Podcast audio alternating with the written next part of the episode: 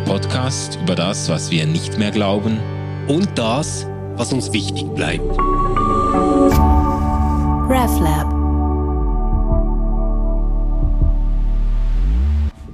Ganz herzlich willkommen, liebe Zuhörerinnen und Zuhörer von Ausgeglaubt zu einer neuen Folge, einer neuen Episode. Diesmal mit der wunderbaren Christina Bruderek. Herzlich willkommen, Christina. Hallo. Was für eine Freude, dich mal, ich habe schon so viel von dir gehört und bin immer wieder auf sozialen Medien und an christlichen Veranstaltungen bei Ankündigungen von Kongressen und weiß nicht was auf dich gestoßen, ähm, auch äh, im Blick auf deine Tätigkeit als Künstlerin. Du bist aber, um äh, damit einzusteigen, du bist evangelische Theologin, du bist Autorin von äh, Büchern, du hast jetzt gerade ein neues Buch herausgebracht, das heißt Trotzkraft, gell? Mhm. Ja, du sprichst es sehr schön aus. Trotzkraft. Trotzkraft. Das Schweizer R. Ja, genau, das Schweizer R. genau. Mit Schweizer Akzent. Du bist, du bist Künstlerin, du bist Slam-Poetin, du bist engagiert im Duo Zwei Flügel. Wenn man dich aufruft auf dem Internet, wird da Zwei Flügel beschrieben als kein Konzert, keine Lesung, beides gleichzeitig. Vielleicht kannst du mal was dazu sagen, dass wir uns vorstellen können, äh, womit du, wenn ich das richtig verstanden habe, doch den größten Teil deiner Zeit verbringst. Zwei Flügel, mhm. kein Konzert, keine Lesung. Wie geht das? Wie, wie fühlt sich das an? Wie sieht das aus? Also wenn ich uns auf der Bühne vorstelle, sage ich immer, der eine Flügel ist das Instrument, also wirklich ein akustischer Flügel. Und der zweite Flügel ist unsichtbar, eher wie ein Schwung im Herz, vielleicht der Schwung eines Engels. Und dann könnte man aber sagen, die beiden Flügel sind die Lieder und die Geschichten, die Lieblingslieder und die Geschichten. Und äh, mein Mann Ben spielt den Flügel. Er liebt Musik und ich finde auch, dass Musik etwas kann, was Worte wirklich nicht können. Aber die Worte dürfen auch dabei sein. Und unsere liebsten ähm, Beiträge eigentlich sind oder ja, Nummern im Programm, wenn es wirklich parallel passiert. Also manchmal wechseln wir uns auch ab. Ben singt einfach was oder spielt was und ich erzähle was oder reime mir was zusammen oder slamme. Aber wenn es parallel läuft, dann ist es eigentlich wunderbar, weil dann sozusagen die Sprache die Musik auslegt und die Musik die Sprache untermalt. Mhm. Im aktuellen Programm gibt es eine Nummer, da ist es ganz besonders dicht. Das ist das Lied U2 von Miss, äh, Miss Sarajevo. Ja. Ähm, das ist so eine schöne Nummer dieser Rockband und Ben singt immer wieder Teile aus dem Lied und ich erzähle, wie ich in Sarajevo war, im Museum und dort als allererstes auf eine Leinwand zulief, wo dieser Song lief und ein Video zu diesem Lied und in der Stadt Sarajevo. Und dann er erzähle ich die Geschichte dieses Liedes und der Misswahl und äh, Im Lied kommt ein, oder ich erinnere mich an ein Konzert, äh, wo Bono einmal live gesagt hat, er hat sich selber unterbrochen und hat dann gesagt, wir würden aus diesem Lied gerne ein Gebet machen. Und das Gebet heißt, dass wir selber nicht ein Monster werden angesichts von Monstern. Das ja. ist unser Gebet. Und wow. das passt nach Sarajevo, es passt auch sehr gut in unsere Zeit. Und mit Musik zusammen ist es noch mal schöner. Also das ist jetzt vielleicht ein Beispiel. Wer sich das angucken mag, muss einfach nach zwei Flügel auf YouTube suchen. genau. Genau, das Video ja. ist ziemlich prominent vorne auf der Webseite ja. drauf. Ist eine ähm, Lieblingsnummer. Christina, mich, mich nimmt es jetzt natürlich Wunder, äh, wenn du etwas liest äh, mit, mit zwei Flügeln. Hast du da das Gefühl, während du liest, dass die Musik dein Lesen nochmal verändert? Also ich meine, weißt du, das eine wäre ja zu sagen, naja, ich lese so auf eine Art und Weise, dass das irgendwie gut zusammenpasst, dass das gut klingt. Mhm. Aber vielleicht ist ja deine Leseerfahrung beim Lesen, jetzt für dich meine ich, nicht für mhm. das Publikum, nochmal eine andere, wenn du eben zwei Flügel hast. Also ich bin immer sehr glücklich, wenn ich nicht allein auf der Bühne sein muss. Das ist sehr außerhalb meiner Komfortzone. Ja, Radio ist großartig, Podcast ist großartig, aber für mich ist, ich würde wirklich sehr gerne nur am Schreibtisch arbeiten und die Bühne ist für mich wirklich eine Herausforderung. Und zu wissen, ich muss nicht die ganze Zeit alles alleine machen, sondern die Musik hilft mir und oder hat natürlich auch ihren ganz eigenen selbstbewussten Part und dann kann ich mich zurücknehmen. Das ist schön, aber ich glaube, dahinter steckt noch etwas ähm, vielleicht mystisches könnte man fast sagen, weil die Musik ist da, das Publikum ist auch da. Also niemand schreibt ja Texte alleine, sondern wir sind ja immer umgeben von anderen. Deshalb fällt mir es manchmal so schwer, zum Beispiel bei den Liedern, die unsere Gemeinschaft singt, ein äh, Copyright zu schreiben, weil ich würde sagen, ohne die Gemeinschaft hätte es dieses Lied gar nicht gegeben, auch ah, wenn ja. ich vielleicht am Ende wirklich Copyright-mäßig äh, die Autorin bin, ja, aber ohne die anderen würde es diesen Text so nicht geben. Also wir beten ja nicht alleine, selbst wenn wir für uns beten. Und wir schreiben nicht allein, wir erzählen nicht allein, sondern es gibt eben eine Erzählgemeinschaft. Und und das können wir jetzt, also ich könnte es als Christin sagen, ich meine damit die Kirche oder die reformierte Tradition, ähm, aber auch so etwas wie Familie Mensch oder wie Europa. Also wir sind nie alleine, wenn wir Worte wählen. Ja. Und wir leben auch damit, dass sie bei anderen vielleicht etwas anderes auslösen, als wir wollten. Deshalb ist es, wenn ich ein Buch geschrieben habe und gebe es in die Welt, wie jetzt die Trotzkraft, bin ich immer gespannt, was machen die jetzt damit? Ja. Und dann schreiben Leserinnen manchmal, ähm, und dann denke ich so, nee, so war das gar nicht gemeint. Oder ach, interessant, so könnte man das auch verstehen. Ist nicht falsch. Ja, also ja. es gehört jetzt nicht mehr mir alleine. Hm. Ja, ja.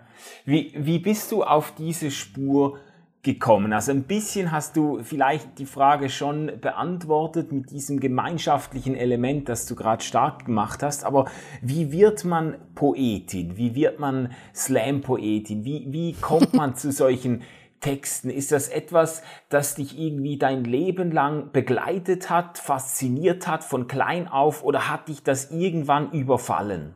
Also ich glaube, es gibt zwei Spuren. Das eine ist sicher, dass es immer schon zu mir gehört hat. Also meine Eltern erzählen bis heute legendenmäßig, dass ich meine Puppen in eine Reihe gesetzt habe und habe ihnen Geschichten erzählt. Da gibt's auch Tonbandaufnahmen von. Das ist jetzt eher peinlich, aber ich habe immer Geschichten erzählt. Und bei uns zu Hause wurden auch Geschichten erzählt. Wirklich. Also mein Vater war ein toller Erzähler und wir haben Bücherstunde gemacht regelmäßig bei uns im Haus. Dann ging man an die großen, äh, in die große Bibliothek und durfte irgendein Buch rausnehmen und er, dann hat er erzählt erzählt und uns wirklich Lust am Lesen gemacht. Also deshalb würde ich sagen, die Geschichten, auch die Poesie hat immer schon zu meinem Leben gehört. Aber ich glaube, das Eigentliche ist ähm, das Gegenteil, nämlich die Erfahrung von totaler Sprachlosigkeit.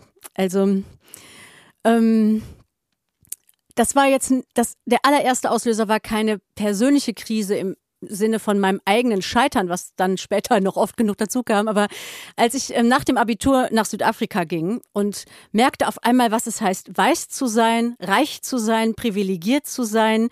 Ich hatte Abitur gemacht, ähm, die Welt stand mir gefühlt offen und ich merkte auf einmal, okay, ich wurde immer behütet. Ich bin sehr behütet aufgewachsen, ja. Mama Lehrerin, Papa Pfarrer großartig in einem kleinen Dorf, wo die mit, mit im, in der Mitte des Dorfes stand die Kirche.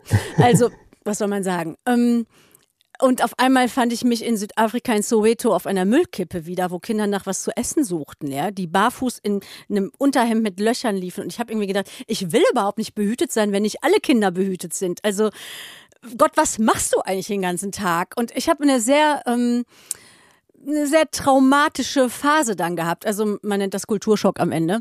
Ähm, und lange nicht gesprochen. Also ich hatte keine Worte dafür. Und dann habe ich ganz vorsichtig mit Hilfe meiner Schwester angefangen zu malen. Malen ging irgendwie malen, was ich nachts träume, meine Albträume auf große Plakate gemalt. Und dann habe ich angefangen, es langsam zu erzählen. Und ich merkte dann, bei aller Hilflosigkeit, die ich spürte, ähm, das Einzige, was ich jetzt tun kann, ist es wenigstens erzählen. Und ich merkte, mit dem Erzählen hat es so seine, ähm, die schreckliche Macht verloren, ja. Also, dass ich, ich fühlte mich so wirklich gepackt von diesem Elend und das hilft ja keinem, ja. Also, wenn man nur davor steht und paralysiert ist. Und dann merkte ich ja, das Erzählen ist wichtig. Das könnte fast meine Lebensspur werden oder eine Lebensaufgabe werden oder Lebensberufung, wenn wir so groß werden wollen. Ähm, ja, ich glaube, damit fing es an. Es fing also eigentlich eher damit an, Worte nicht zu haben. Und indem ich sie dann fand, merkte ich, wow, das ist, das ist gut. Und dann sagten andere, ich habe mich in deinen Worten wiedergefunden. Und das ist ja etwas sehr Geheimnisvolles, ja. Also, dass du selber etwas findest und dann finden sich andere darin wieder und dann merkte ich, ich kann etwas ausdrücken, das heilt mich selber und ähm, das ist vielleicht meine Gabe an die Welt. Also, das sind jetzt sehr große Worte, aber es ist am Ende meine kleine Herzensgeschichte, ja. War, waren das für dich ähm, Momente, wo du gemerkt hast, dass dich das Erzählen irgendwie wieder zurückbringt zu den Menschen und, und in die Welt? Ähm, wo du vorher, du hast gesagt, paralysiert oder schockiert, schockstarre, ähm, irgendwie wie abgeschnitten warst? Ja, ich, also wir können ja, ich glaube, das Gefühl kennen alle, diese Erfahrung kennen alle, dass wir uns die Welt angucken, also auch zur Zeit, die Pandemie zum Beispiel oder ähm, die USA oder Israel und wir fühlen uns einfach nur hilflos. Und jetzt als Christin, die ich die Bibel lese und als Mensch, die Literatur liebt, könnte ich sagen, das hat ja alles gar nichts miteinander zu tun. Also die Bibel ist sowieso uralt und Literatur ist irgendwie am Ende gibt's ein Happy End und dann hast du noch diese andere Realität. Was haben die jetzt miteinander zu tun? Und ich würde sagen, sie müssen miteinander zu tun haben. Also natürlich ist meine Poesie immer politisch, ja, ähm, hochpolitisch. Sie versucht etwas zu sagen für diese Zeit und meine Bibelauslegung, mein Bibellesen ist auch politisch und das Zeitunglesen macht, dass man die Bibel anders liest und die Bibellesen macht, dass man anders wieder in die Welt geht zur Familie Mensch. Und ich weiß nicht mehr, was die Frage war, aber ungefähr sowas wollte ich sagen. Ja. also ich, ich, ich, ich finde das super, dass du das so schilderst, weil, weißt du, so ähm, für mich war diese Vorstellung, äh, mit einer Poetin zu sprechen, irgendwie begleitet durch das Bild ähm, du sitzt irgendwo in einem schönen, lichtdurchfluteten Raum und die Muse küsst dich und die Inspiration umgibt ja. dich und jetzt bringst du das irgendwie ähm, in Worten auf Papier, oder? Ja. Und da jetzt schon mal damit einzusteigen, am, am Anfang dieses Prozesses war eigentlich ein Trauma, bei dem die Worte fehlten. Das, das finde ich total spannend und ähm, ich, ich frage dich jetzt auch als Theologin, nicht nur als Kunstschaffende, wie du es selbst deutest. Ist das ähm, etwas, von dem du sagen würdest, es hat auch einen Offenbarungscharakter? Da ist mir etwas widerfahren, ähm, bei dem ich etwas verstanden habe oder zu verstehen aufgegeben bekommen habe, ähm, dass mir die Welt und, und mich selbst vielleicht nochmal neu erschließt?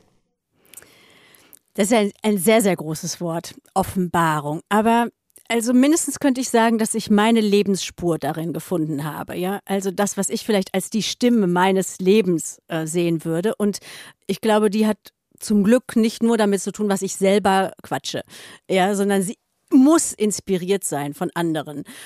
Ähm, ob das immer Gott ist, keine Ahnung. Aber es ist etwas, was mir heilig ist und was ich mit anderen teile, wodurch dann mehr entsteht als nur das, was ich selber sage. Ja. Und am Ende, es gibt so ein schönes, äh, ein schönes Aphorismus von ähm, Eliasa Bengels, der sagt, Worte sind ja gut, aber Hühner legen Eier. das finde ich super, weil super, am Ende, was nutzt das ganze Gerede, ja, wenn wir nicht ins Tun kommen? Andererseits, wie schaffen wir es eigentlich, immer etwas zu tun, ohne zu wissen, warum eigentlich und was jetzt nochmal genau und woher die Kraft kommt und die Inspiration für unsere Ideale und für das, was wir richtig finden. Ja, also das muss ja auch, das muss in Balance sein irgendwie. Und ja, also Offenbarung, ein großes Wort. ja. Aber etwas ist, es ist etwas Heiliges darin, ja. Ja, und du hast vorhin das Stichwort nicht nur heilig, sondern auch heilsam erwähnt. Also Erzählungen ja. oder auch Poesie, die eine heilsame Kraft entfalten und die irgendwo zurück ja. ins Leben führen, zu den Menschen führen, die Wirklichkeit neu aufschließen. Ich finde das schon recht faszinierend. Ähm, vielleicht auch, weil es sich hm. berührt mit einem Verständnis der biblischen Texte, das ich eigentlich immer wieder versuche hochzuhalten. Also die biblischen Texte, die Erzählungen, gerade auch die poetischen Texte als, als Texte mit einem heilsamen Potenzial und mit einer Kraft eben nicht aus der Welt, einen aus der Welt rauszuziehen, sondern auf eine neue Art und Weise in die Welt hineinzuwerfen. Äh, äh wie, also ich sag mal so, ich, ich habe eine ganze Reihe von Fragen, die sich irgendwie auf die Bibel und auf Gott als Poetin oder Poeten beziehen. Vielleicht mal äh, soweit, wie nimmst du die Bibel äh, poetisch wahr? Hm. Also, ich weiß nicht, ob dich das jetzt enttäuscht, aber ich würde zuerst mal sagen, dass ich die Bibel liebe. Das tue ich. Ähm, hängt erstmal nur daran, dass ich Literatur überhaupt liebe. Also das ist zumindest erstmal der Anfang. Ähm, das ist erstmal das Gleiche. Ich glaube, die Liebe hat den gleichen Ursprung sozusagen, wie ähm, die Liebe zu die Farbe Lila oder zu ähm, Ein Zimmer für sich allein oder Eat, Pray, Love oder den Gebeten von Jochen Klepper oder ja, den Essays von Susan Sontag. Keine Ahnung. Also das hat alles denselben Ort, glaube ich. Und dann ist trotzdem etwas anders mit diesem Buch. Also vielleicht, ich erwarte etwas mehr noch davon und ähm, ich traue ihm auch noch mehr zu, könnte ich vielleicht sagen. Also ich glaube, jetzt gerade im Lockdown erleben, ich gehe immer wieder zu meiner Buchhändlerin zum Beispiel und sie sagt, nee, unser Geschäft läuft ganz gut. Also es darf niemand in den Laden, aber sie kriegen ganz viele Bestellungen. Sie merken, die Leute lesen. Sie, haben nicht schlecht verkauft, ja. Die Leute lesen und da merkt man etwas von der Trostkraft der Kunst, ja ähm, also auch, dass die Musik da ist. Wer wären wir jetzt ohne Musik? Wer wären wir jetzt ohne Filme? Und wie viele Netflix-Tipps ich alleine kriege. Ja? Und wer wären wir jetzt ohne Bücher, ohne Geschichten? Da merkt man die Trostkraft der Kunst, die Trostkraft der Geschichten, auch der Poesie. Und ich würde sagen, von dieser Trostkraft steckt in der Bibel eher gründlich viel. Ja. So kann ich es vielleicht sagen, ja. Ja, das ist sehr schön gesagt und ich, ich kann das auch ähm, nachvollziehen, glaube ich, selbst ähm, von, von meinem Erleben her. Jetzt hat ja aber die Bibel, äh, mindestens wenn ich dich recht verstanden habe, bei dir nicht nur etwas Tröstendes gehabt, sondern auch ähm, in der Erfahrung, die du beschrieben hast, ähm, auf der Müllhalde, wo die Kinder Essen suchen, etwas, was dich aufgerüttelt hat. Also es war nicht jetzt quasi so, ähm, du siehst etwas ganz Schreckliches und jetzt tröstet dich die Bibel, das liebe Buch, ja. sondern die Bibel macht das, was ohnehin schon schrecklich ist, für dich eigentlich nochmal zu einer noch krasseren Erfahrung, weil du hast, wenn ich es recht im Ohr habe, gefragt, hey Gott, wie kann das sein? Also wo, wo bist du da? Was machst du eigentlich den ganzen Tag? Genau. genau. Also, und jetzt finden wir in der Bibel ja beides. Also wir finden ja wirklich Gebete, wo Menschen zum Himmel schreien weil die Ungerechtigkeit zum Himmel schreit, ja, weil nicht zu verstehen ist, warum es den Gottlosen sozusagen, den sogenannten Gottlosen so gut geht und denen, die versuchen, richtig es zu machen oder lieben, ähm, sind irgendwie die immer die Loser. Wie kann das sein? Also das zum Beispiel in den großen Psalmen, in den Rachepsalmen auch, ja, in ich finde, sie ist so rotzehrlich, die Bibel. Das ist so großartig, ja. Und natürlich erzählt sie Geschichten, wo du denkst, ach du Schrecken, das ist ja furchtbar. Und dann denkst du, ja gut, sie schreibt, wie das Leben ist. Also Frauen sind essgestört, Menschen bringen sich um und beneiden sich und hacken aufeinander rum und wollen lieber alleine sein und die anderen nicht bei sich haben und so weiter. Ähm, alles, wie das Leben eben so ist.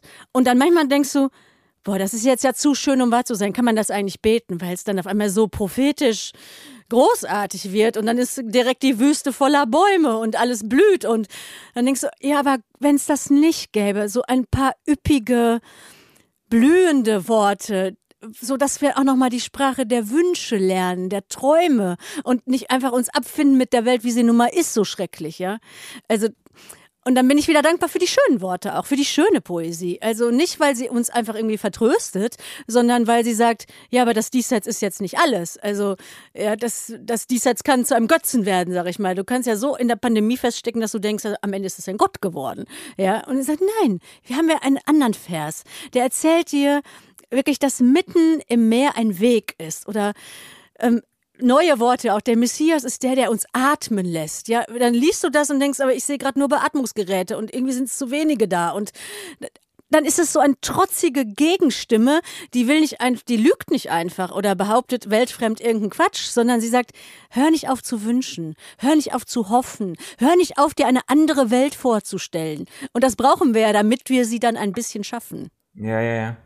Hast du, äh, wenn du jetzt schon ähm, auch ins Schwärmen kommst über äh, zumindest einzelne äh, ähm, äh, ja nee das ist ja das das ist ja schön das ist ja äh, auch ansteckend äh, eben ins Schwärmen kommst über einzelne Manu mag Passagen. das dass er bei ausgeglaubt mal über die Bibel schwärmen darf ja ja ist ja. auch, ist auch okay. mal gut also hast hast du auch äh, so ein Lieblings Text oder Lieblingsabschnitt, wo du sagst, der ist mir besonders ans Herz gewachsen, vielleicht auch, weil er eine besondere poetische Kraft für dich hat? Also Ehrlich gesagt, nein. Ich habe nicht den einen Vers. Ich könnte sagen, ich könnte mich auf ein Buch einlassen, dann würde ich auf jeden Fall die Psalme wählen. Also ohne diese schönen alten Gebete in der Mitte der Bibel, das wäre das ganze Buch irgendwie nicht so cool. Ähm, es gibt, ich finde das eher interessant für mich, dass die alten Worte immer wieder neu sprechen. Also zum Beispiel die ganzen Atemverse, die entdecke ich jetzt erst. Ich habe nie gelesen, der Messias ist der, der uns frei atmen lässt. Ich glaube, ich habe es immer übersehen. Ja, und, oder weggeatmet. Und jetzt merke ich, atmen ist gerade so wichtig. Ja, atmen können, dass ich auf einmal denke, hat das schon immer da gestanden? Oder ja, und dann fängt das Buch auf einmal an zu sprechen, äh, ganz neu. Das ist eigentlich das Schöne für mich. Es gibt einen Vers aus dem Brief an die Gemeinde in Rom. Ähm, wenn wir hoffen auf das, was wir nicht sehen, verleiht uns das widerständige Geduld. Wenn ich einen wählen müsste, wäre es wahrscheinlich der, weil ich finde, wenig Offenbarung in dieser Welt, lieber Stefan, tut mir leid. Wir sehen so wenig von dem, was wir hoffen. Aber widerständige Geduld können wir schon haben und können wir auch mit anderen teilen und sollen wir auch weitergeben, ja, um durchzuhalten. Also trotz Kraft im Klassischen. Ja, aber am Ende lande ich bei dem Psalm. Also ich finde, die sind so, ach, die sind so schön ehrlich. Man muss nicht höflich sein beim Beten, ja. Ich finde mich darin wieder. Man kann auch mal, wenn man gerade wirklich nicht in der Machtposition ist, sondern wirklich mal in der ohnmächtigen Position mal richtig hässliche Sachen beten und dann irgendwie denken, okay, Gott wird schon genau wissen, was sie damit jetzt macht. Ja, so vielleicht. Ja. ja das finde ich einen ganz schönen Gedanken dass, dass noch nicht mal die Verantwortung für das Beten oder für den mhm. Inhalt mhm. letztlich dann äh, bei mir bleiben muss. Das gefällt mir auch sehr am Gebet. Ich habe eigentlich jetzt zwei größere Themen äh, zur Bibel, die ich gerne mit dir besprechen würde. Ähm, ich fange, glaube ich, jetzt mal mit dem etwas konkreteren an, weil ich habe einen Text von dir zugeschickt bekommen, ähm, der heißt, woher nehmen, wenn nicht lesen. Und ich habe mir überlegt, wie wir mit diesem Text hier im Podcast umgehen sollen. Ähm, und ich, ich glaube, ich versuche äh, mal drei äh, Teile dieses Textes zu nehmen und äh, mit, mit dir dann darüber ins Gespräch zu kommen. Weil in diesem Text machst du eine Idee stark und führst sie vor, nämlich dass diese Texte auch eine Gemeinschaft ähm, Kraft haben. Ich, ich lese jetzt aber mal den Anfang. Woher nehmen, wenn nicht lesen? Niemand muss ja die Bibel lesen. Ihre Geschichten aufrütteln finden, ihre alten Worte, ihre fremden Gedanken. Aber woher eigentlich bekommt diese Welt ihre großen Ideen, fragst du. Und ähm, einiges äh, weiter fährst du dann fort, das Judentum fragt, was vereint eine Gemeinschaft? Eine Armee, Gold, eine Flagge? Und antwortet, Geschichten vereinen. Und am Schluss schließt du ab mit, so sehr wie die Rituale, Worte und Weisungen eine Gemeinschaft brauchen, die sie erinnern, so sehr braucht jede Gemeinschaft Worte, die sie begründen. Und da finde ich, taucht jetzt nochmal eine weitere Dimension zu dem auf, was wir bis jetzt besprochen haben, nämlich dieses ähm, sich wechselseitig bedingende Moment von, ich sage jetzt mal, Erzählung, Schrift, ähm, vielleicht auch heiligem Text, wenn wir so wollen, und einer Gemeinschaft, die irgendwie in einem symbiotischen Verhältnis zueinander stehen. Magst du das ja. etwas ausführen? Ich war ähm, neulich bei einer Lesung abends im Zoom von ähm, Levi Uferfilge. Das ist ein junger Mann, Lehrer in Berlin, der hat Direktor sogar, gerade ein Buch geschrieben, das heißt Nicht ohne meine Kippa. Und er widmet es, wie wir Schriftstellerinnen das so machen, er widmet es seiner Großmutter. Ähm, und dann schreibt er ein Zitat vorne rein: Unsere Geschichten sind alles, was wir haben. Und das ist ein Gedanke, der mich sehr fasziniert. Also wenn wir jetzt ins Judentum gucken, also ja auch unsere Wurzeln in die hebräische Bibel, ähm, woher kommt eigentlich die Kraft, durchzuhalten, egal wie das Leben dir mitspielt? Ja. Ähm, und wenn deine Großmutter nicht zu den Überlebenden gehört, dann brauchst du immer noch Kraft. Aber vielleicht gehört sie auch zu den Überlebenden. Was erzählt sie dir dann? Wird sie nur von den Schrecken erzählen oder wird sie auch vom gelingenden Leben im Schrecken erzählen? Wird sie. Ähm, also was sind das für Geschichten, die uns helfen durchzuhalten? Woher kommen unsere, was sind die Errungenschaften sozusagen, ja, ähm, was uns ähm, bewahrt vor Rache, Gewalt, was sich bewährt hat, ja, bewahren und bewähren, das ist ja ein Wort. Ähm, Also was es sich auch lohnt zu bewahren. Das hört sich jetzt total traditionell an, aber so meine ich es auch. Ich meine wirklich Tradition. Ich meine Erzählgemeinschaft. Das, was es wert ist, unseren Kindern weiterzugeben. Weil sie irgendwann fragen werden, ja, wieso soll man nicht umbringen? Wieso ist nicht der Schnellste immer der Beste? Wieso ist nicht die Dünnste immer die Schlauste? Also, woher nimmt man das eigentlich? Ja? Äh, woher kommen die Gebote, die Weisungen, die unser Zusammenleben irgendwie organisieren? Und deshalb sage ich, niemand muss die Bibel cool finden. Niemand muss irgendwie in der Religion vereinnahmt werden. Alles okay, so meine ich es nicht. Aber woher nehmen wir das? wenn nicht lesen, wenn nicht erzählen, wenn nicht auf die hören, die vor uns waren, die wissen, was sich bewährt hat. Ja, und dann erzählen sie dir von einem barmherzigen Samariter und sie erzählen dir von einem verlorenen Kind und sie erzählen dir von einem Hirten, der dich führt durch ein dunkles Tal und dann sind das nicht nur Worte, die jemand auswendig gelernt hat, sondern es ist eine Lebenserfahrung. Es sind umbetete, alte, ähm, bewährte Texte die mehr sind als einfach nur schwarz auf weiß Buchstaben, ja, sondern es ist etwas, was dich rettet. Ja. Darf ich noch ein bisschen mehr sagen? Gerne, sehr gerne. Ähm, sehr berühmte Geschichte der Bibel, hebräischen Bibel, wie ähm, Noah auf Anweisung oder ähm, Idee von Gott eine Arche baut, ja, um sich vor einer weltumspannenden Sintflut zu retten. Und das Wort Arche im Hebräischen, Teva, ist das gleiche Wort wie das Wort für Buchstabe was mich als Schriftstellerin sehr fasziniert, weil man fast sagen könnte, nicht nur Gott legt ihm nur ans Herz, bau dir ein Schiff, sondern schaffe dir eine Sprache. Ja, also such dir ein paar, wenigstens ein paar Planken, sag ich mal, wenigstens ein kleines Floß, das dich über die Wellen trägt. Sammel dir ein paar Worte. Also es kommt wohl daher, dass die hebräischen Buchstaben so eine Kastenschrift sind. Ja, also Kasten ist das gleiche Wort wie Buchstabe.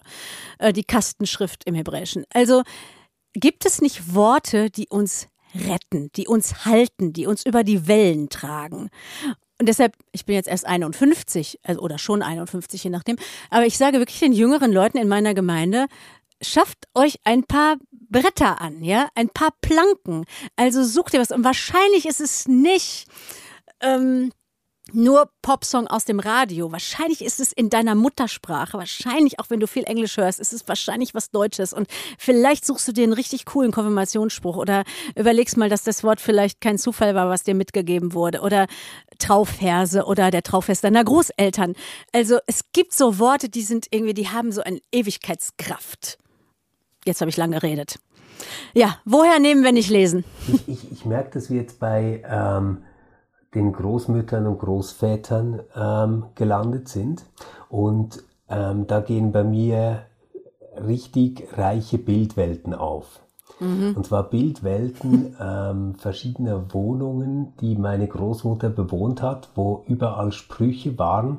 Ähm, ein Tisch, an dem wir sitzen, ähm, an dem sie von ihrem Leben berichtet und immer wieder kommt ein Vers, wo ich jetzt, wo ich älter bin, gar nicht mehr sicher bin, ob die Geschichte den Vers gedeutet hat oder der Vers die Geschichte unterstrichen hat. Das verschwimmt irgendwie alles.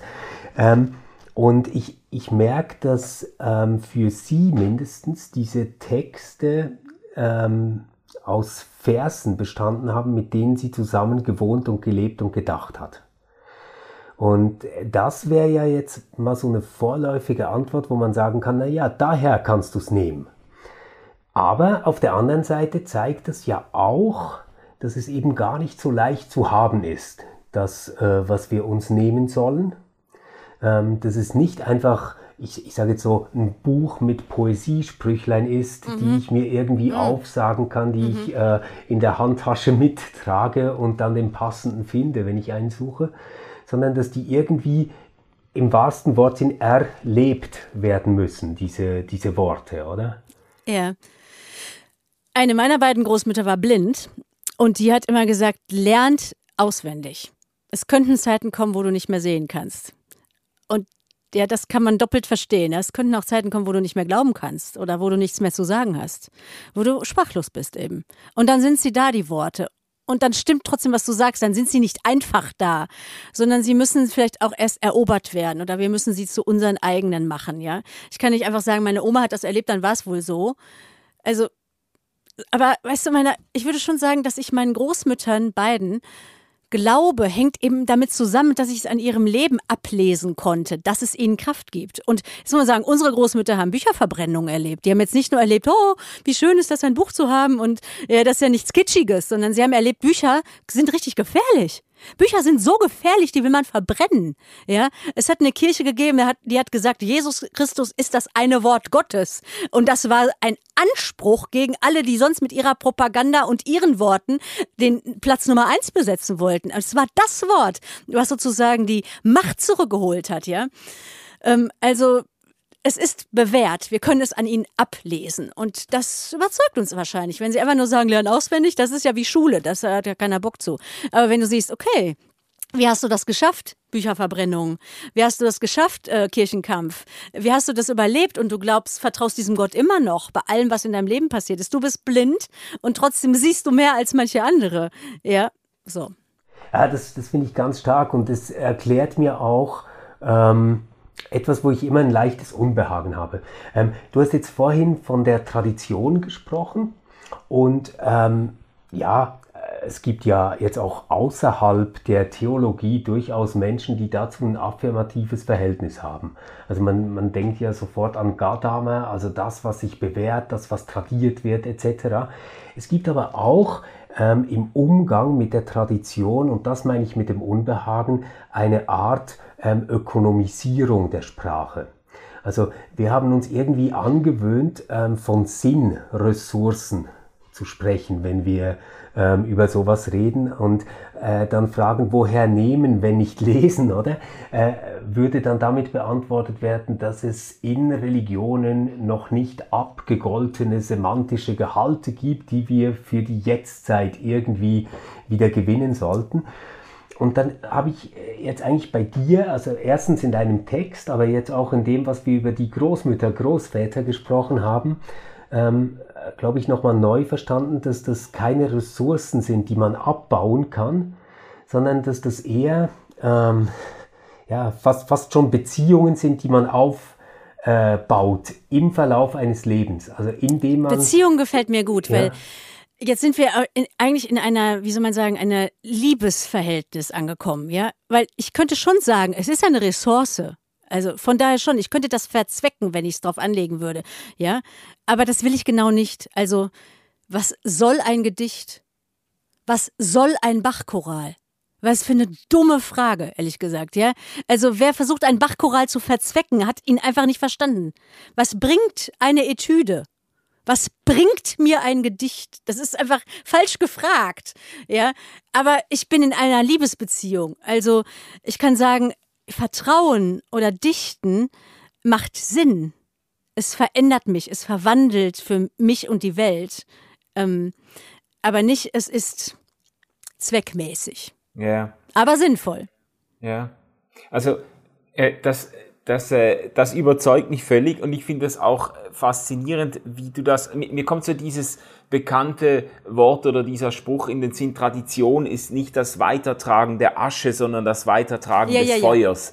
Mhm. Ähm, und du hast Ja. es ja in einen gemeinschaftlichen Kontext auch gestellt, also Tradition im Sinne einer Erzählgemeinschaft, einer poetisch inspirierten Gemeinschaft. Äh, ich finde das sehr, sehr ähm, faszinierend. Das klingt auch bei mir sehr viel mehr an als andere, vielleicht, sehr- vielleicht mehr institutionelle ähm, äh, Verständnisse von Tradition.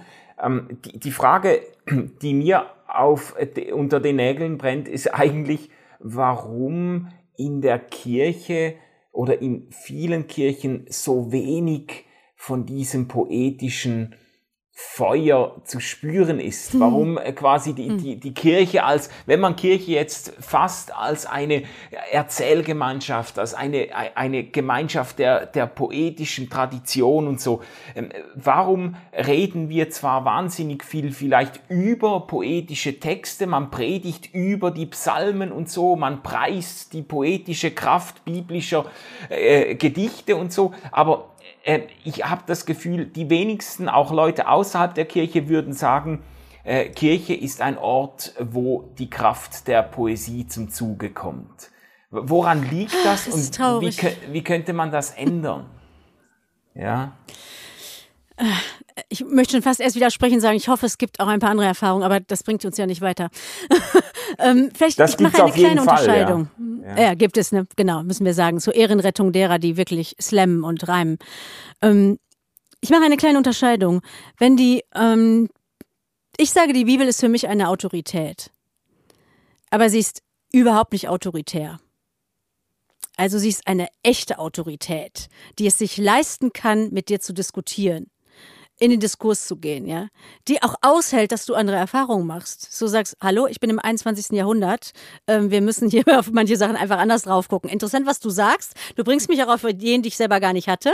Du weißt auch mehr als ich. Du bist erfahren und alt und weise. Du weißt von Auferweckung. Meine Erfahrung geht nur bis zum Tod. Okay, aber ich habe auch meine Erfahrung. Es ist wie ein Gespräch. Es muss ein Gespräch sein Ja. zwischen dem Text und mir. Also ich sage mal, du bist ja selber kein unbeschriebenes Blatt. Wir sind keine unbeschriebenen Blätter und die Bibel hat ihre Texte. Und die beiden müssen ins Gespräch kommen.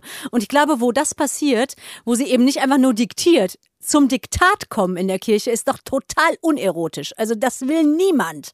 Aber zu einem Gespräch kommen, ja, das dich inspiriert, das dein Leben zum Sprechen bringt und du wirst deine Fragen los und darfst deine Antworten erzählen in aller Vorläufigkeit, ja. Das berührt dann auch nicht nur den Kopf, also hoffentlich den Kopf und den Intellekt, aber hoffentlich auch das Gemüt und den Schoß und hoffentlich so, dass du nachher denkst, jetzt wollen wir es auch anpacken. Dann wird es eine sinnliche, persönliche Erfahrung. Und dann ist Poesie großartig, dann sind Texte großartig.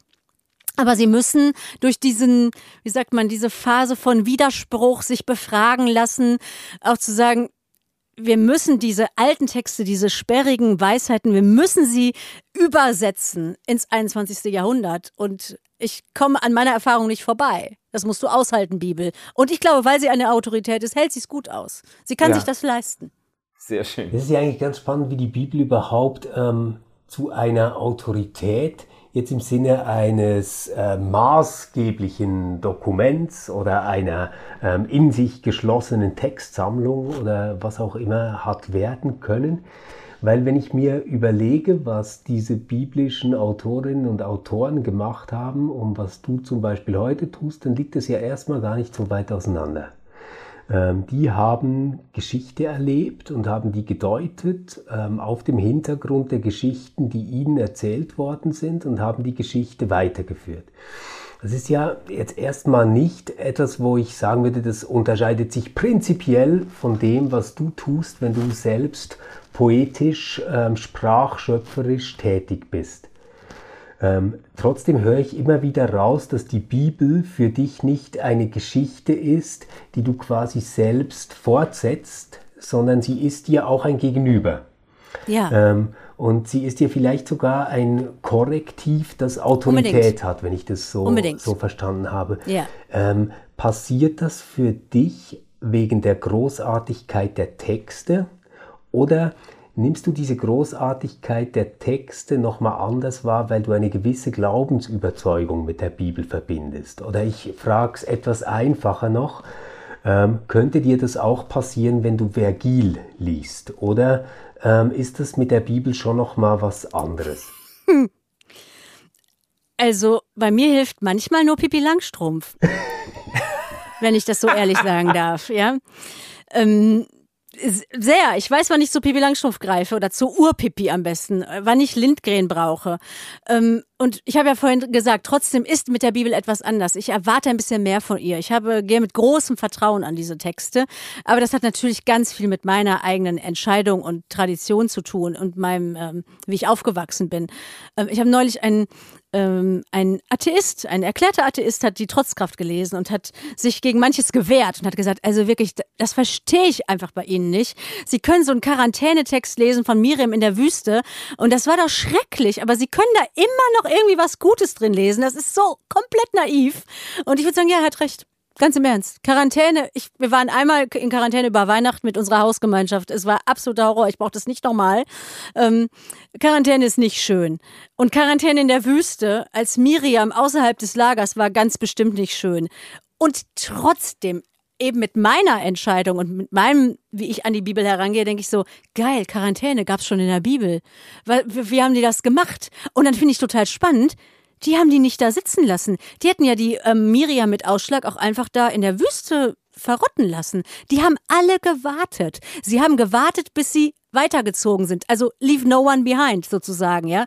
Ohne Hashtag zwar, aber trotzdem das gleiche Prinzip. Und das fasziniert mich dann, dass ich merke, die Geschichte immer schon gehört im Kindergottesdienst, ja, irgendwie damit gelebt und als die starken Frauen der Bibel entdeckt, alles, aber irgendwie in der Pandemie fängt sie nochmal neu an zu reden. Und ich verstehe, dass der Atheist sagt, boah, wie kann man so naiv mit so einem Buch umgehen? Und gleichzeitig muss ich sagen, ja gut, was habe ich mehr als die Wirkung, die es in meinem Leben hat? Ja, mir gibt's halt eine Spur. Und es ist eine ethische Spur, leave no one behind, aber auch eine Kraftspur. Also ich denke, cool, das ist eine Geschichte, die hat ein Happy End. Und das ist am Ende meine größte Überzeugung. Gott ist die Poetin, die alles Leben ins Happy End erzählt. Ja, die kommt mit ihrer Schöpfung zum Ziel. Sie wird uns alle nach Hause erzählen. So, ähm, aber, ins, aber ins Happy End erzählen. Ja, aber wenn ich dich richtig verstehe, dann würdest du eben sagen, ähm, lieber, lieber Stefan, das erkennst du eben gerade nicht in der Welt, sondern nur, wenn du die Welt durch die Brille diese Erzählungen anschaust. Oder also es sei jedem gegönnt, der es anders macht. Also ich, ich sage da kein falsch oder richtig, es ist nichts Moralisches, was ich sage, ja. Auch überhaupt nichts Absolutheitsansprüchiges, sondern wenn jemand sagt, ich erkenne das, wenn ich Goethe lese, dann denke ich so, großartig, Goethe, super. Ja, ich erkenne das, wenn ich Lindgren lese oder Jochen Klepper oder was ganz, ganz anderes, ja, wenn ich Michael Jackson Lieder singe. Welcome, alles in Ordnung. Super, ähm, aber was machst du damit, wenn jetzt jemand sagt, ähm, er oder sie spürt das, wenn er oder sie dich liest. Ja, ja, ja.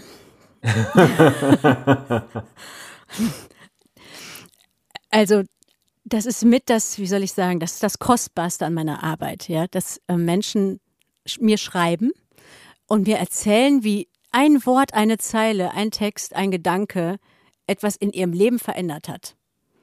Und dann vielleicht sagen, da haben sie etwas Göttliches drin gesehen oder sie haben eine wirklich eine heilige Spur gefunden. Manche bringen es gar nicht mit dem Glauben in Verbindung, aber viele schon. Ja, das ist bei meinen Leserinnen so. Ähm, und das ist für mich ein, was soll ich sagen? Ich staune und versuche diese Mails alle zu beantworten und sage, danke, dass Sie das mit mir teilen. Ähm, das ist großartig. Ja. Äh, ein Geheimnis am Ende, weil du gibst das Buch aus der Hand und dann passiert damit, was passiert. Und es gibt auch Leute, die schreiben hässliche Mails und sagen, sie haben das alles falsch verstanden mit Gott und keine Ahnung. Aber es gibt eben die Mehrheit schon, ähm, die schreiben, ich habe etwas neu entdeckt, was neu verstanden. Ich habe meine Lebensspur besser leben können. So, das ist, was soll ich dazu sagen? Das macht mich sprachlos. Ja. Vor Glück diesmal. Hm. Das ist quasi eine, eine Bekräftigung von außen, dass du eben Teil dieser Erzählgemeinschaft oder dieser poetischen Gemeinschaft bist, die sich über Generationen äh, hinweg fortsetzt. Ja. Hm. ja. Mich nimmt, mich nimmt Wunder, wenn ähm, wir, wir haben jetzt immer etwas pauschal quasi über die Bibel gesprochen und gesagt, es ist ähm, ein poetisches Buch, es hat eine poetische Kraft, eine ähm, starke, auch orientierungsstiftende Tradition, die uns da begegnet oder begegnen kann. Ähm, Manu hatte ich jetzt so nach Lieblingstexten äh, gefragt und, und äh, du hast gesagt, das sei, das sei vielleicht gar nicht so einfach oder sogar ziemlich schwierig, das an einem Text festzumachen. Trotzdem glaube ich, also oder mindestens habe ich immer wieder, wenn ich mit Menschen spreche, die eine Glaubensbiografie haben, also die länger mit der Bibel unterwegs sind, Phasen, in denen sich das auch mal immer wieder geändert hat, welche Texte für Sie zu einem bestimmten Zeitpunkt wichtig sind. Also auch bei mir ist das so, es gab Texte, die mir vor zehn Jahren zum Beispiel nichts bedeutet haben, die ich schlicht ja. nicht zur Kenntnis genommen ja. habe.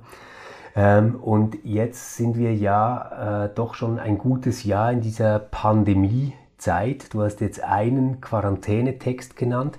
Gab es für dich noch andere solche Erschließungen oder Entdeckungen, von denen du jetzt vielleicht sagen würdest, hey Mist, ohne diese ganzen Umstände, unter denen wir jetzt gerade leben, wäre mir das vielleicht gar nicht aufgefallen, nicht wichtig geworden? Mhm. Also ich habe ja schon die Atmentexte alle erwähnt, das ist aber harmlos, aber ich habe noch etwas, das ist noch ein bisschen unausgereift, aber ich wage es mal. Ähm, ich konnte sehr lange in meinem Leben überhaupt nichts mit einem zornigen Gott anfangen. Ja, also ähm, Also gar nicht eigentlich. Ich habe mich dagegen gewehrt sogar. Und ähm, immer gedacht, ja, aber das steht da, das kannst du jetzt nicht einfach wegradieren. Ähm, aber eigentlich wollte ich das nicht wirklich an mich ranlassen, weil natürlich unser eigener Zorn entsteht so oft aus verletzter Eitelkeit. Ja, wir sind übersehen worden oder wir sind beleidigt. Keine Ahnung, dann, dann werden wir wütend, weil man uns nicht irgendwas gegeben hat oder weil wir uns vergleichen aus Neid. Also sind eigentlich alles so niedere Motive. Ähm, und jetzt merke ich, vielleicht liegt es auch daran, dass ich älter werde einfach. Ich merke, nein, Zorn entsteht eben nicht nur aus verletzter Eitelkeit oder weil ich irgendwie angeblich nicht zu meinem Recht komme, sondern Zorn kann wirklich entstehen, wenn du in diese Welt guckst und wirklich siehst, wie der Kapitalismus und manche machtbesessenen Menschen wirklich gefährlich sind. Also wenn ich zu meinen Geschwistern nach Indien gucke, ähm, ja, dann werde ich zornig und das hat jetzt nichts mit mir zu tun, ja, sondern ich werde richtig wütend und entdecke auch, was für eine Kraft darin steckt, dass Gott wütend sein darf oder Jesus wütend sein darf und einfach die Tische umschmeißt und sagt, Leute, ihr habt sie nicht alle. Wirklich, das geht so nicht. Ihr müsst euch wehren, ja. Und wehren ist richtig. Ähm, ich habe ja die deutsche Geschichte sozusagen, wo die Zornenergie gebraucht wurde, nicht, kenne ich nur aus der Geschichte sozusagen. Ne? Aber jetzt merke ich, ey, wir sind wirklich an einem Punkt angekommen in Europa im Umgang mit unserer, mit der Schöpfung und in dieser Pandemie wieder wird klar, wer eigentlich leidet. Es sind wieder die Kinder, es sind wieder die Armen, die Armgemachten und die Armgehaltenen. Ähm, die einzigen beiden Menschen, die ich wirklich betrauere, verloren habe, sind beide schwarz eine Südafrikanerin und ein Mann aus dem Kongo. Und das zeigt auch etwas. Ja, das ist kein Zufall. Ähm, die sind an, der, an Corona gestorben, ähm, die ich jetzt persönlich kenne. Ne? Also, und ich entdecke auf einmal, nein, die zornige Seite Gottes ist wichtig. Wenn Gott nur nett ist, ist sie nicht Gott. Ähm, mhm. Aber das ist noch unausgereift. Ich habe noch nicht so viel darüber geschrieben. Ich ahne nur, das ist wichtig. Und es gibt ein paar Texte in der Trotzkraft, zum Beispiel als Moria brannte. Mhm. Da habe ich wirklich gedacht, mal Leute, es ist uns ja. gesagt, was wir tun sollen. Also Menschenskinder, könnt ihr das wirklich nicht besser, Weltgemeinschaft? Europa, könnt ihr das wirklich nicht besser? Das kann nicht das letzte Wort sein. Ja, und da hofft die Schriftstellerin wirklich, dass das nicht das letzte Wort ist, sondern dass die Geschichte weitererzählt wird. Aber, aber Christina, gen genau das ähm, triggert mich jetzt gerade mega, weil ähm, ich weiß noch, äh, wie ich wirklich ähm, wütend und verzweifelt war ähm, wegen Moria. Ich habe das auch yeah. schon Wochen vorher mitbekommen und das hat mich immer wieder beschäftigt. Und dann hat es noch gebrannt und man hat gesehen, wie die Sicherheitskräfte, die Leute von da, also es war einfach furchtbar. Ähm, und, und gleichzeitig ähm, fühlte ich mich auch wahnsinnig elend und machtlos und habe dann ähm, für mich äh, so eine Frage im Glauben gehabt, weil deinen Optimismus quasi, also dass, dass Gott alles zu einem guten Ende bringen wird, ähm, dass er alles oder sie alles zurechtbringen wird, den teile ich. Aber ich frage mich manchmal, ob es nicht viel klüger wäre, wenn ich den nicht teilen würde, weil ich dann vielleicht äh, mehr handeln als hoffen könnte. Ah, wir können uns treffen, weil es ist am Ende ein sehr ähm, jenseitiger Glaube, den ich da habe. Also ich glaube für ganz am Ende. Ja, Gott kommt mit jeder Schöpfung zum Ziel und alle Verzweiflung wird in ein in etwas Vollkommenes einfließen, so sag ich mal. Bis dahin sollten wir uns damit nicht abfinden und zu schnell zufrieden geben, auf gar keinen Fall. Also die Unruhe, die du empfindest, die muss bleiben. Und Zorn ist ja eine unglaubliche Energie, ne? Also die lässt uns ja wirklich gute Dinge tun. Also wenn man eine zornige Mutter oder ihr seid Väter, zornigen Vater gesehen hast, weil sein Kind verletzt wird, äh, genau diese Energie, die brauchen wir gerade, ja, für die Armen und für die Kinder und für die Erde. Also ich meine gar nicht eine Vertröstung für jetzt, das Happy End kommt sicher nächste Woche. Äh, nein, ich meine etwas, das ist mein eschatologischer Blick, ja. Und den finde ich wichtig, auch für jetzt schon. Ja, weil ich keine Menschen abschreibe, niemanden. Ähm, aber jetzt ist erstmal der Zorn nötig. Ja. Mhm, mh. Sehr stark, wie, äh, also wie du das auch jetzt verbunden hast. Äh, und auch dieser Gedanke, dass, äh, das wird mir noch lange in Erinnerung bleiben, oder diese Formulierung, Gott wird jede Geschichte zu Ende erzählen. Das finde ich wunderschön und, äh, und auch, also auch theologisch stimmig und enorm stark äh, wird unsere Geschichte zu Ende erzählen. Das ist ein, eine äh, grandiose Hoffnung. Ähm, ich möchte vielleicht den Bogen äh, zurückspannen zur Poesie und eine Hoffnung oder die Hoffnung für diese Welt noch ansprechen im Blick auf äh, poetische Kraft in der Kirche oder in der Öffentlichkeit. Wovon wovon träumst du noch, Christina? Was, was ist so, wenn du jetzt, wenn du jetzt äh, frei heraus irgendwie, ich weiß nicht, eine äh, äh, Elfe sitzt an deiner Bettkante und gibt dir einen Wunsch oder ich weiß nicht, welche äh, Vorstellung da hilft. Eine Elfe? Aber, äh,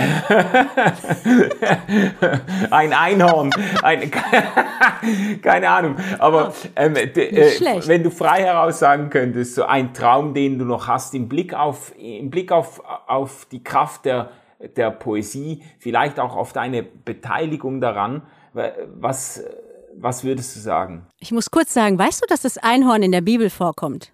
Was? Ja. Das, das, muss ich unbedingt wissen, weil ich erzähle meinem Patenkind die ganze Zeit, dass es wirklich Einhörner gibt. Und ja. wenn ich das jetzt noch biblisch belegen könnte, weil ihre Mama ist Pfarrerin, ähm, dann wäre das großartig. Wo? Ich, ich schicke dir nachher eine Mail, aber cool. äh, mit allen Bibelstellen. Aber es, äh, also ich in den allen Übersetzungen, ich glaube vor 1520 oder so, ich habe irgendwann meine Mutter angerufen, weil wir haben wirklich so ganz, ganz alte Bibeln. habe gesagt, Mama, schlag mal auf, so und so. Ich weiß die Stelle gerade nicht auswendig, ne? Und dann sagt sie, da steht Einhorn. Geil. Ich so, yeah. Ja, also es gibt das, was heute als Wildesel oder so Wildochse ah, übersetzt wird. Ja. Das war früher das Einhorn, was jetzt uns in große Turbulenzen bringt natürlich, weil man fragt jetzt, konnten die vor 14 alle nicht übersetzen? Äh, hat das irgendjemand falsch übersetzt? Oder gab es früher... Es gab Einhörner. Sag ich doch. Ja, Sag ganz ich klar. Christina. Also, bei Elfen bin ich nicht dabei, aber bei Einhörnern bin ich sowieso dabei. Also auf jeden Fall. Ähm, so, wovon ich träume. Ähm, also, eine Gesellschaft, auch eine Kirche, die auf ihre Hate Speech verzichten kann und eben wirklich nicht kitschig poetisch spricht, aber sorgsam die übersetzt im Sinne von wirklich Brücken schlägt, die ähm, nicht nur Deutsch redet oder Schweizerdeutsch, sondern ähm, die Achwan, Achlan was Sachlan sagen kann, keine Ahnung, oder Shukran oder Merci oder Thank you. Und also im Sinne von wirklich, wenn die Kirche ein Ort ist, wo wir eine sinnliche Krafterfahrung machen können, um damit unsere, da wo wir jeweils sind, in dem Hospiz, wo wir arbeiten oder in der Kita, wo wir arbeiten, in der Schule.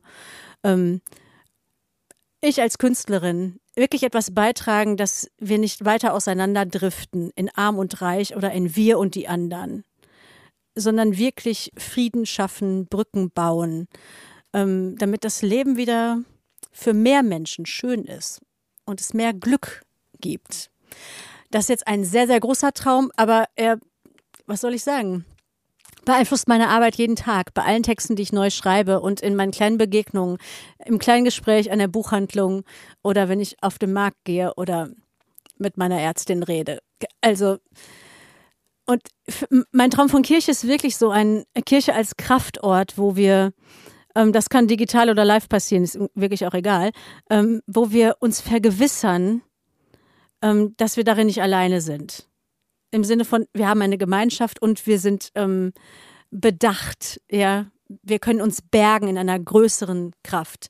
Wir sind nicht ohne Gott in dieser Welt. Ähm, und da sammeln wir Kraft, meinetwegen am Sonntag und am Montag können wir dann wieder tun, was es zu tun gibt. Aber eben in dieser, davon finde ich die Poesie wichtig, weil sie, sie will nicht verletzen, sie will nicht aufteilen, sie ist nicht schwarz-weiß. Ja, sie kann die Liebe erklären, ohne dir was zu erklären. es ist einfach, ja. das ist ihre größte Stärke. Sie will dir nicht erklären im Sinne von, das ist richtig, das ist falsch, sondern sie schafft Liebe. Sie schafft Beziehungen, sie schafft Verständigung. Das ist ihre große Leistung. Ja. Amen dazu. Das will ich jetzt überhaupt nicht mehr zerreden. Äh, das äh, war das beste Schlusswort, das wir kriegen können. Okay. Ich danke dir ganz, ganz herzlich ähm, Gerne. Auch dieses Gespür, das man gekriegt hat, weißt du, wie, wie die Bibel wirklich etwas Beziehungshaftes sein kann. Und das mhm. ähm, war jetzt für mich echt erlebbar in diesem Gespräch mit dir und ich verspreche, dass ich das nächste Mal, wenn ich irgendwann wieder Bibel lese, ich das ein bisschen anders tun werde, als ich es ohne dich getan hätte. Ich freue mich. Ähm, und wir freuen uns auf eure Kommentare, auf eure Fragen, auf eure Rückmeldungen ähm, zu diesem Gespräch und ähm, wünschen euch eine gute Woche. Gebt euch Sorge, tragt euch Sorge, nicht nur euch selbst, sondern auch den anderen und bis bald. Tschüss. Tschüss zusammen. Tschüss, Christine. Auf Wiedersehen. Auf Wiederhören.